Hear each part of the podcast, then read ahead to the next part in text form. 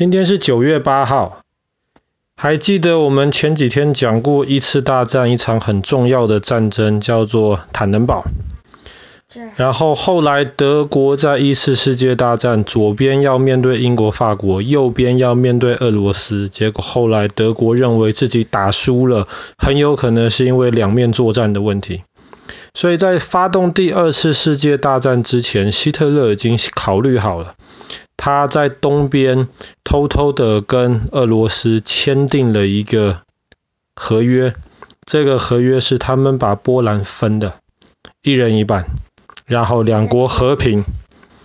后来苏联同意了这个合约之后，希特勒花了六个小时就灭掉了丹麦，花了四十二天就灭掉了法国。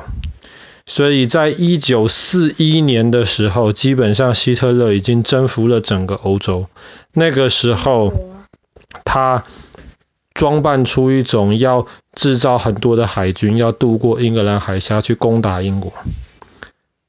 至少苏联的领导人史达林是这么认为的，但是其实不是。他偷偷的打。其实希特勒在东边聚集了几百万大军。当德国的军队越过边境进入苏联的时候，史达林接到了通知。他还以为是手下的人搞错了，他一直不相信希特勒会打他。希特勒几百万的士兵进入苏联，分成三个方向进攻。南边的目标就是史达林格勒，我们之前讲过的，史达林格勒很惨。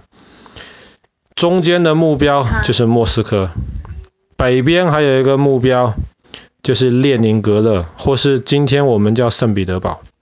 这个地方其实原来叫圣彼得堡，是因为纪念呃俄罗斯最伟大的一个皇呃的一个皇皇帝之一彼得大帝 Peter the Great，所以叫圣彼得堡。可是后来共产主义开始变成了苏联之后，他们就把这个城市名字改成纪念共产主义一个很伟大的人物叫列宁，所以就改名叫列宁格勒。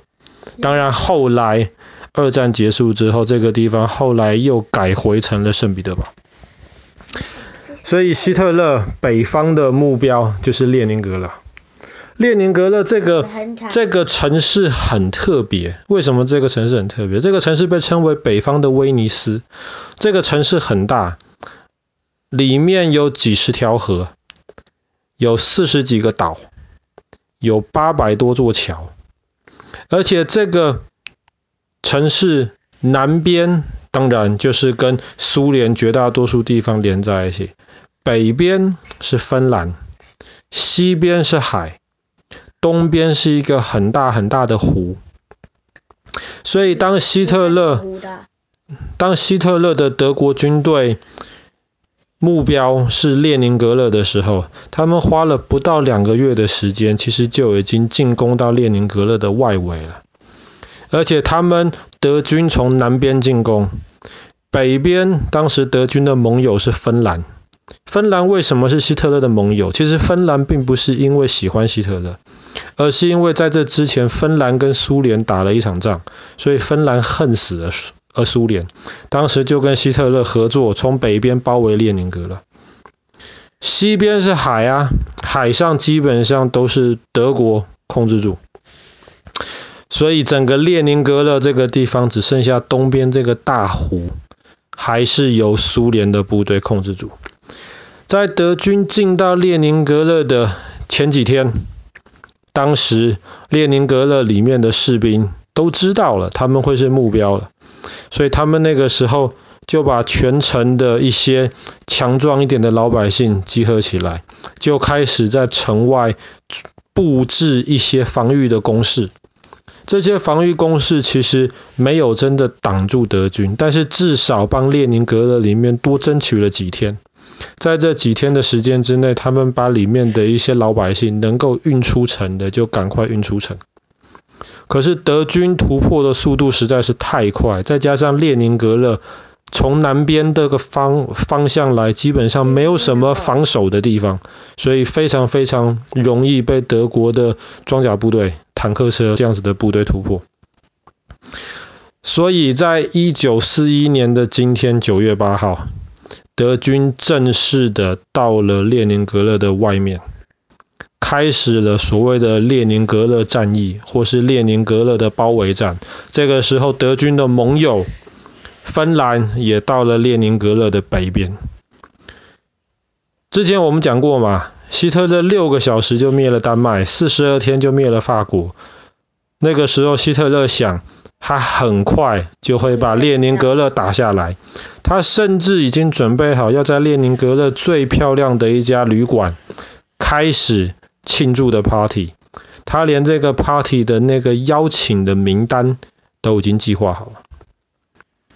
可是列宁格勒他没有想到的是，接下来快九百天时间，列宁格勒都没有落入德国人手中。九百天，一年、两年、三年，九百天。想想看哦，德国基本上把东边、南边、西边都围住了，只剩下东边这个湖。湖可以这个湖，这个湖冬天会结冰，所以只有在冬天结冰的时候，苏联的这些。人就可以想办法在湖上用车子开过去，把一些食物、把一些弹药送进去，然后把里面的一些实在是受伤很严重或者很重要的一些人送出来。可是这一条公路被称为生命之路，冬天结冰的湖上，生命之路，但也被但也被称为死亡之路，因为德军每天就是轰炸那个湖上面任何。任何上面移动的这些车子，其实德军都非常非常的完全不放弃来轰炸他们的机会。列宁格勒里面当时有四百多万以上的老百姓，食物不够，他们怎么办？今天我们早餐常常会吃吐司，对不对？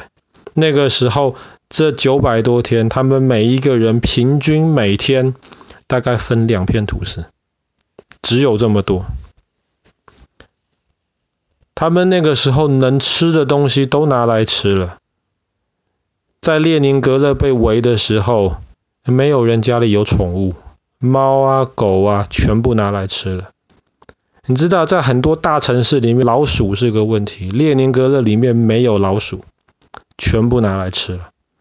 当这些能跑能动的东西吃光了之后，德军还是围在外面，食物补给不够，他们吃什么？树皮。皮鞋、衣服这些东西，什么只要是能让肚子有一点点饱的感觉的东西，他们都吃。而且刚刚说的有两片吐司这么大的分量哦，你不要以为吐司哦，吐司里面只有很少一点点面粉，其他是他们能找到全部乱七八糟的东西都拿去弄面包，很难吃，但是你不得不吃，因为每天只有这么多。他们要喝水，喝水还好，因为列宁格勒这边有非常非常多的水。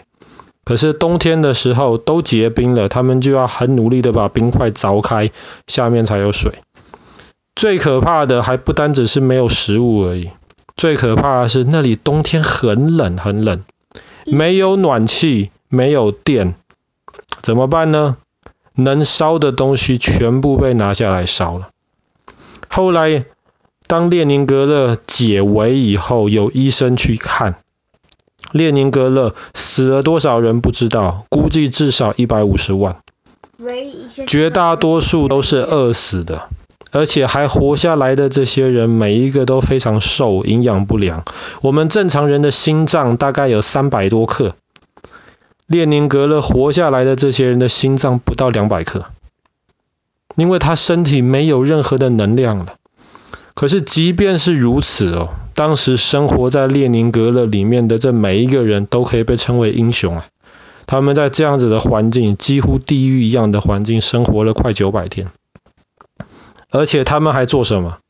他们还有每天上课，他们图书馆还是开的。被围城的时候，老百姓都饿得快死了，还去图书馆。剧场、音乐厅还是开的。那个时候有一个。苏联的一个音乐家做了一首曲子给列宁格勒，然后列宁格勒里面一个交响乐团，他们当时需要八十个人来演奏，只剩下十五个人，没有办法演奏，该怎么办？后来他们就全城还活着的老百姓凑一凑，凑一凑，最后凑了七十九个，勉强大家可以在音乐厅里面被围了这么长一段时间，还能够演奏这首写给列宁格勒这些英雄的曲子。就是在这样子的环境里面，他们撑了九百天。到后来，外面围着的德国已经围不下去了，因为德国自己的食物也不够了，德国自己冬天太冷也受不了。对，然后结果后来俄罗斯呃，应该说苏联那个时候，苏联就开始反攻。他们反攻的时候，特别是选在冬天那个胡结冰的时候，他们组建了很多滑雪的部队，撑着是雪橇，这样才可以在雪上非常方便的移动。